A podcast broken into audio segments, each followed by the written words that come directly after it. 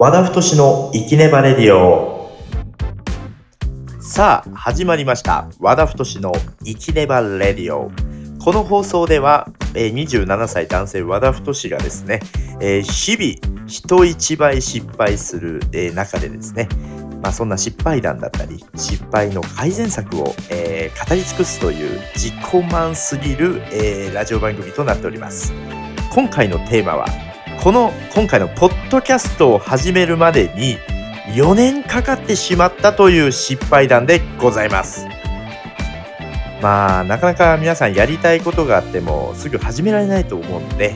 まあそういった方向けの放送になると思いますので是非ご視聴ください。今回のテーマはえー、私がポッドキャストを始めるまでに4年かかってしまったという失敗談でお話をしていきたいと思います。えー、そもそもですね、えー、その4年前っていうのが2019年ですかね。まだコロナが流行る前の頃に、えっ、と、そうですね、その頃は私は、まあ、地方の、え広告代理店に勤めておりまして、フリーペーパーの編集だったりあとは行政さんの、まあそういう、なんていうんですかね、広告媒体の企画提案とか、まあ主に営業だったり、そういう仕事をさせていただいていたんですけれども、その中で動画を作る仕事にすごい興味を持ちまして、あの、なんていうの？うん。で、YouTube とかでこう、要は、How to 動画とか、動画の知識を得る動画をこう勉強で見てたんですけれどもその中でえっ、とですね出会ったのが動画クリエイターがこうポッドキャストを配信してたんですよ。で営業者の中で、まあ、今まではこう地元のラジオを聴いていたんですけれども、まあ、なんかこう飽きてきたなと。でもうちょっとこう勉強になるものを聞きたいなと思った時に Apple Podcast ですかね iPhone で聴ける Apple Podcast を車につないで、まあ、動画クリエイターの方が、まあ、動画の知識を、まあ、アウトプットしてるラジオを聞いてました。で、それを聞きながら、その頃はすごく動画に興味を持ってまして、えー、カメラの機材を買ったりとか、あとはこう日々、えー、会社から家に帰ったら映像の勉強をしてちょっと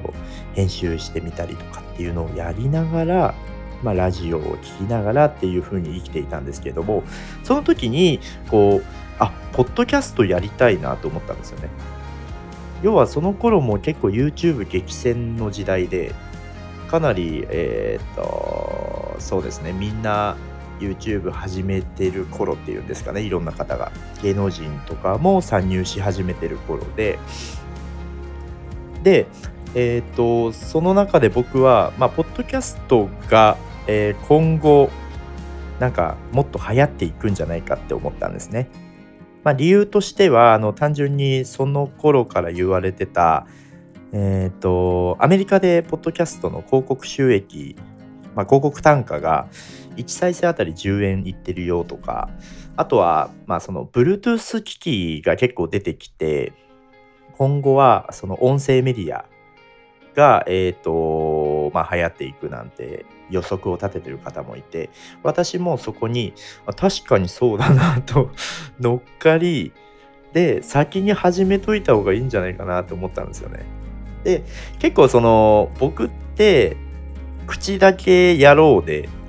結構見つけるのは早いと思うんですよ。例えばその YouTube なんかもヒカキンさんですかねあのトップ YouTuber がまだそのセブンイレブンのお弁当を紹介するだったりレッドブル飲んで美味しいって言ってるぐらいのもう本当に繊細性ぐらいの時から見ててで YouTube やりたいなとは思ってたんですけれどもなかなかうんどうやろうかなどうやろうかなって考え考え言ってしまい気づいたらまあ激戦の時代に入ってて今参入しても遅いよねっていう。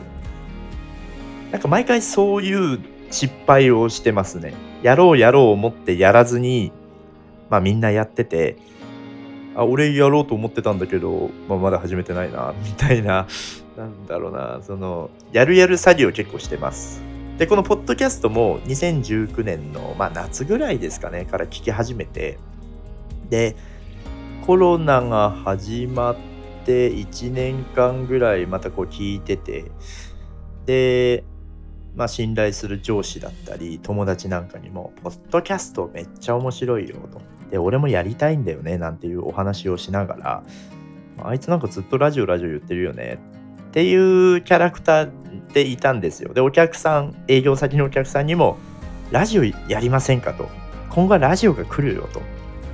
で、ベラベラベラベラこう喋ってたら、2000コロナが始まって、お尻の方ですかね、1年目の。クラブハウスが出てきたんですよね。もうまさに音声メディア来たなと。こっから火がついていくんじゃないかと思った矢先にクラブハウスさんも結構その人気は衰退していったと。でまあこの理由としては僕的に分析するとえっ、ー、とライブ配信系のアプリだったからダメだったんじゃないかと思っております。要は、まあ、今みんな時間がない中で、まあ、例えば空き時間にちょっと聞きたいなって思ってもライブ配信だと途中からになってしまってよく話が入ってこないとかあとはこの人の、えー、この話ちょっと再び聞きたいなとかって思ってもコンテンツが残ってない。まあ今はどうなってるかわかんないですけど、その頃は本当にライブ配信だけで、その場で聞かないと情報が消えてしまうっていうのがあったので、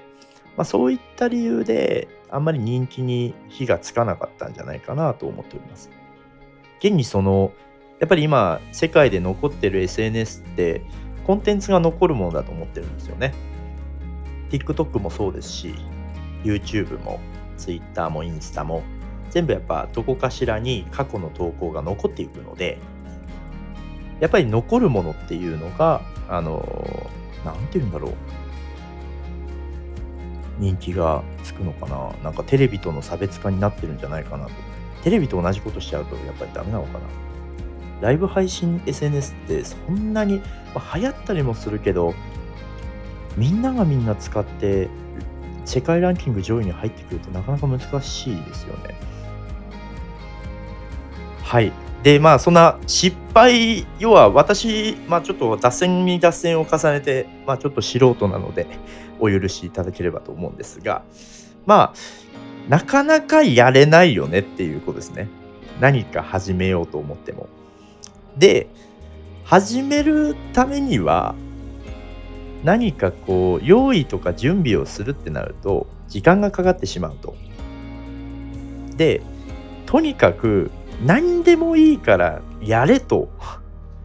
いうのをよく先輩に教えてもらいますね。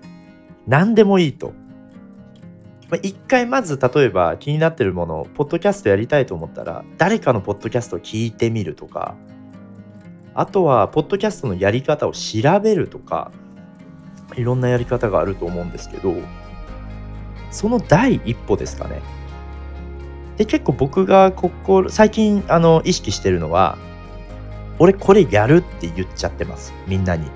そうするとまだやんないのってみんなお尻を叩いてくれるのででやらざるを得ない状況を自分で作ることがすごい大事だなと思ってて。なのでなかなか始められない方はえっ、ー、とまあポイントとしては誰かに言っちゃうやるよって。やりたいんだよねでもいいんですけどやるって断言しちゃった方が逃げ場がなくなるのでやれると思います。あとはそういうこの僕だったらこのポッドキャストテーマどうしようってずっと考えてたんですよ。で考えててもなかなか始まらないのでまあおすすめは誰かにまあ、テーマ相談して、あ、こういうテーマでいこうって、ちょっとでも出たアイディアを、もうそのまま、もうこれでいこうって決めてやっちゃうのがいいんじゃないかなと。この生きねばレディオも、そんな、まあ、食事をしながら、うん、僕得意なことって、得意っていうか、まあ、失敗多いんだよね、人よりっていうお話をして、でまあ失敗が多いからそれを解決しようってまあマーケティングの仕事もしてるので。そう。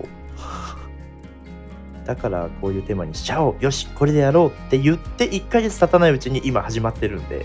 4年温めたのに。だ結構そのパッて決めてパッて始めるのが大事かなと。でこのアートワークですかね、えーと、ラジオ番組の画像を皆さん正方形のデザインが見えると思うんですけど「生きねばレディオ」ってこれも、えーとデザインは10分で作りました。最初は自分の顔を入れてインパクトあるものにしようかなとかっていろいろ悩んだんですけどダメだと。そんなことやってたら始まらねえと思って、まあ、この放送の、まあ、昨日か。昨日からスタートしてるんですけど昨日